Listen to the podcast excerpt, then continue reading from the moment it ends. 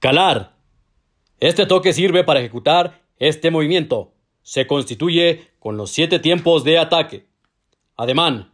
En el ejército, el primer tiempo es de atención. El segundo tiempo, tomar la trompetilla del arma con la mano izquierda, jalándola sobre el hombro del mismo lado, llevando la corneta hacia la trompetilla del arma con el pabellón quedando diagonal hacia arriba y la unión de las cañas al frente y hacia abajo.